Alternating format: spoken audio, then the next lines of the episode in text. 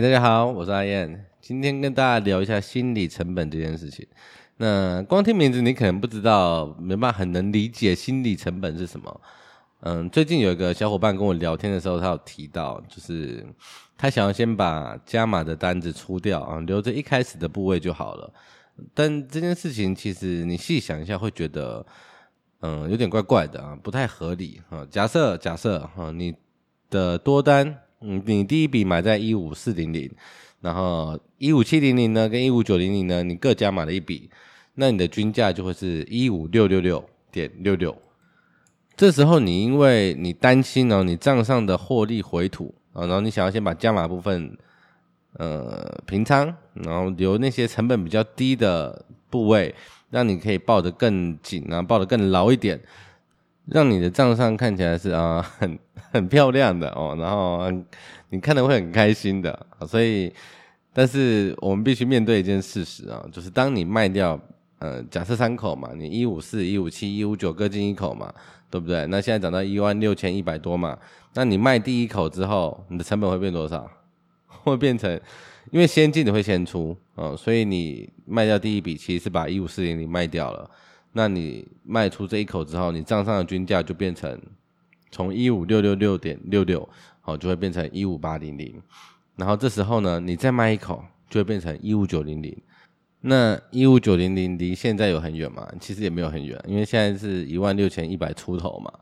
对，那这个时候啊，只要跌到靠近一五九零零，然后甚至低于一五九零零呢，你这个心理压力就会跑出来了。你就开始想啊，不行不行，这个账上是赔的了。然后呢，你就开始安慰自己啊，我第一口是一五四零零啊，第一口我赚了呃五百点啊，然后第二口我赚了多少多少啊，我现在还有多少多少的获利啊，没事没事。但是如果它继续跌呢，你就会越来越难受，因为你的获利要吐光了。这时候你在意的是什么？你在意的不是你现在判断怎么样了，你在意的是不行，我不能做白工，那我不能忙了半天，结果最后赔钱。你的视角就会从判断上面移开，然后整个重心呢就开始往账上的损益去靠，最终你很可能就砍在反而适合买进的位置。那涨上去之后呢，又开始担心啊干，我该不会卖在这个起涨点吧？啊，先追回来再说啦，至少让手里有部位啊，不要涨什么都没赚到，然后你又跳进去追，最后呢，你又追在这个短线的高点，些微回档啊，就开始烦恼。干你老师，我太冲动了，当初就应该再观察一下的。现在如果空手多好啊，算了算了，还是还是，反正现在这个点数也不多，还是我先出场再观察一下好了。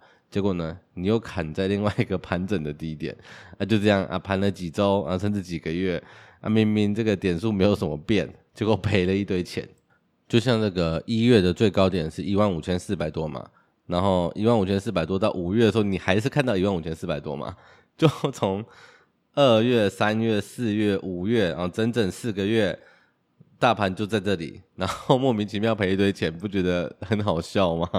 所以这件事情我觉得真的非常的重要，就是你不要让自己刚好陷入一个这种我称为获利的心理障碍啊，就是因为你太想赚钱，你太怕赔钱，你反而让自己更容易赔钱。我觉得这个就蛮蛮可惜的。均价就是均价，一万五千四百是你买的，一万五千七、一万五千九都是你买的。不管是你是先进的啊，你是试单的，你是加码单，都是整体布局的一部分。你硬是要把它拆开来看的话，你每一笔都不想赔啊，你每一笔都想获利啊，最终会怎么样？你就会掉到这个心理陷阱里面。你只想把自己放在一个舒适区，有一个心理上的舒适区，让自己心里好过一点啊，舒服一点。实际实际会怎么样？变成你该买该卖的时候，反而变成次要的，这反而变成你不是首要考量的。你只是想要让自己在这些时候呢，心里更舒服一点，不会觉得呃压力很大，不会觉得说啊干怎么办要赔钱的。但但就是因为这样子，你反而完全被情绪牵着走，最后就会有极高极高的概率追高杀低。所以。我觉得布局是一个整体啊，不管你是呃左侧右侧，不管你是用什么方式布局，它就是一个整体。试单是布局的一部分，加码也是。最终出场只要是合乎你的呃逻辑判断的啊，比如说你总共进了五笔，那只有三笔赚钱又如何？那另外两笔你了不起就做个事后检讨，检讨一下策略有没有哪些地方可以再再优化的。我觉得我觉得这些都都很 OK 啊，你不需要纠结在。我觉得啦，就是如果你是要做比较长的行情、比较长的周期，然后甚至是你是要做，比如说大波段，你要做大事的话，我觉得你不需要纠结在这种嗯、不是很重要的小细节上面，这反而会就是顾此失彼，因小失大。而且这样会有一个问题，就是出场很重要，大家都知道，可是你这样子做呢？你反而会怎么样？你到最后，你越卖，你反而心理压力变得越大，因为你的成本越来越高。你要能够抱得舒服，然后抱得 心安理得，也不是心安理得啦，就是你要能够，嗯、不被这个盘势的涨跌来极度影响你的情绪的话，就变得很困难啊。因为你的成本越来越高了，它随便一整，随便一天，呃，可能突然跌个一两百点、两三百点，你账上就变赔的了。那你这个。耐受度就变得很低，而且越是这样，你出场就越难做得好。那你出场越难做得好呢？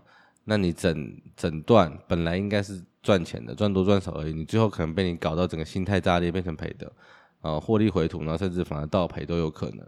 所以你整个顺着这样想下来，你就会知道出场这样子，抱持着这样子的想法其实是不对的。那应该要怎么出？那应该要保持着什么样的心态呢？就以我们刚刚讲这个例子来说好了。嗯、你一五四、一五七、一五九各进一笔嘛，各进一口，那你的均价是一五六嘛，对不对？那我们应该要什么样心态呢？啊，就是没关系，我就慢慢出。我知道我现在出的一定不是最高点，你要刚好出在最高点，基本上是运气啊，基本上是运气。所以我们绝对不可能出在最高点。那怎么办？没关系，我就慢慢出。我至少能够出在相对高点就行了。就算我今天，嗯，我们具体一点讲好了。就算我今天开始出第一笔啊，一五呃一六一多嘛，一万六千一百，我们算一万一万六千一百五好了啦。一万六千一百五，我出第一笔可不可以？可以。那我一万六千三，我出第二笔可不可以？啊，可以。啊，假设它最高就一万六千四好了。那一万六千四没有出到，啊，最后又跌到一万六千一，我把最后一笔出掉，可不可以？可以。那你这样子。均价大概出在哪里？大概在一万六千一百一百六一百七左右。那你你这样子事后来看，你会觉得说啊干，那其实跟一开始全出其实差不了多少啊啊，对，差不了多少。但是那又如何？没关系啊，因为就是没有人可以出在最高点啊。你只要能出在相对高就行了。就像二零二。二零二二年啊，最高点是一万八千六百多嘛，对不对？那如果你出在一万八，那这六百点你会不会很呕？会不会很干？啊，一定会嘛！啊，可是你事后回去看，你会觉得很干吗？不会嘛，对不对？所以其实出在多少，出的好不好，其实就是跟你看的多远有关系，而不是跟绝对的点位有关系。就是因为你绝对的点位，你是事后去看你才知道的，所以不需要这么纠结在说哦，我今天出了，结果它又涨两百点啊，我少赚两百点。我觉得抱着这种心态其实是非常非常危险的，因为你会一直看到你没有抓到的部分，但是你不可能全部抓到啊，那你就就会掉到我们前面讲的那些陷阱里面。这个在不管投资还是交易，我觉得是非常重要的一部分啊，跟大家分享。然后接下来聊一下这个盘势好了，我们上礼拜呃有讲到，就是目前现在都如预期。那如果你现在要出的话，就没有没有什么理由出啦，因为你原本预期它是这种情况，那现在也确实发生就这种情况，然后你一看到你就马上全部出掉了，就很有点反智，你不觉得吗？有点反智，所以所以基本上啦，我们可以在就是大涨的时候，然后呃有些人可能在看说啊这个 区区间。区间的上缘要到了，我们现在要观察的是上缘有没有站稳呐，啊，或者是逢接近上缘，其实可以试着做空啊，什么之类的。其实这这些这些我都尊重他们啊，因为每个人有每个人的工具跟方式这样。但重点是什么？重点是我知道现在行情走到哪里了，因为前面都如预期。那如果我因为它短线的暴涨，然后我我我就把它部位全部除掉了。那那前面是要判，前面是判断好玩的，是不是？当然不是嘛。那所以这样子的一个想法，这样子的一个心态，直接影响你少赚五百点。我们上礼拜 Podcast 出来的时候，那时候才一五六，一万五千六、一万五千七左右而已。那现在一万六千一百多，是不是五百点？就就这样一个简单的想法，让你差到五百点，你觉得重不重要？那如果这个行情 再激烈一点，我记得好像去年吧，应是去年吗？就是有一有一年啦，就是单周涨一千多点，然后单周又跌一千多点，所以如果放到更极端的情况的话，光这样一个小小的想法，可能就影响你来回两千点，重不重要？很重要。你一个不小心又讲到 又讲到别的地方去，我们还是拉回来，拉回来。我们现在来再聊一下这个对于近期盘势的一些想法。那，嗯、以这几天以结算后，因为上礼拜三是结算嘛，以结算后的情况来说，因为结算是一个蛮重要的观察的分水岭啊，因为你的呃外资的期货跟选择权都结算了嘛，那结算后的布局是不是有延续结算前的情况？那或者是跟结算前不太一样，我觉得这都是蛮重要的部分。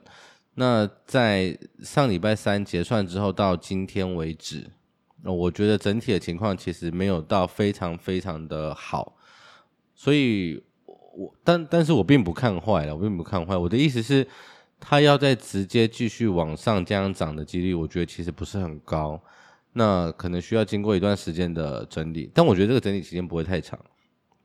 我觉得需要经过一些整理之后，才会再再继续往上涨。所以，如果你是一个周期没那么长的话，或者是你已经抱很久了，甚至有点抱不太住了，这个账上的获利点数太多了，我觉得你要做先做个调节是合情合理的啦啊，因为毕竟波段波段归波段啊，每个人的波段不太一样，要你硬抱硬抱这么久，有些人可能也是受不了，反而最后。呃，结局会跟自己想象落差很大的话，反而会严重影响操作波段的这个心态。所以，如果你觉得自己已经抱不太住了，你也已经抱很久了，我觉得你现在这个时候你要做适时的调节，完全是合理的。那简而言之呢，就是我觉得直接往上涨的几率不高。那整理一下之后再，再继续涨的几率比较高啊，大概是这个样子。好了，今天就到这边。那这礼拜还会有文章了，大大概是可能礼拜四或礼拜五吧。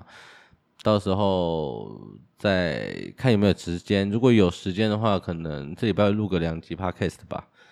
到时候再看看。好，大家拜拜。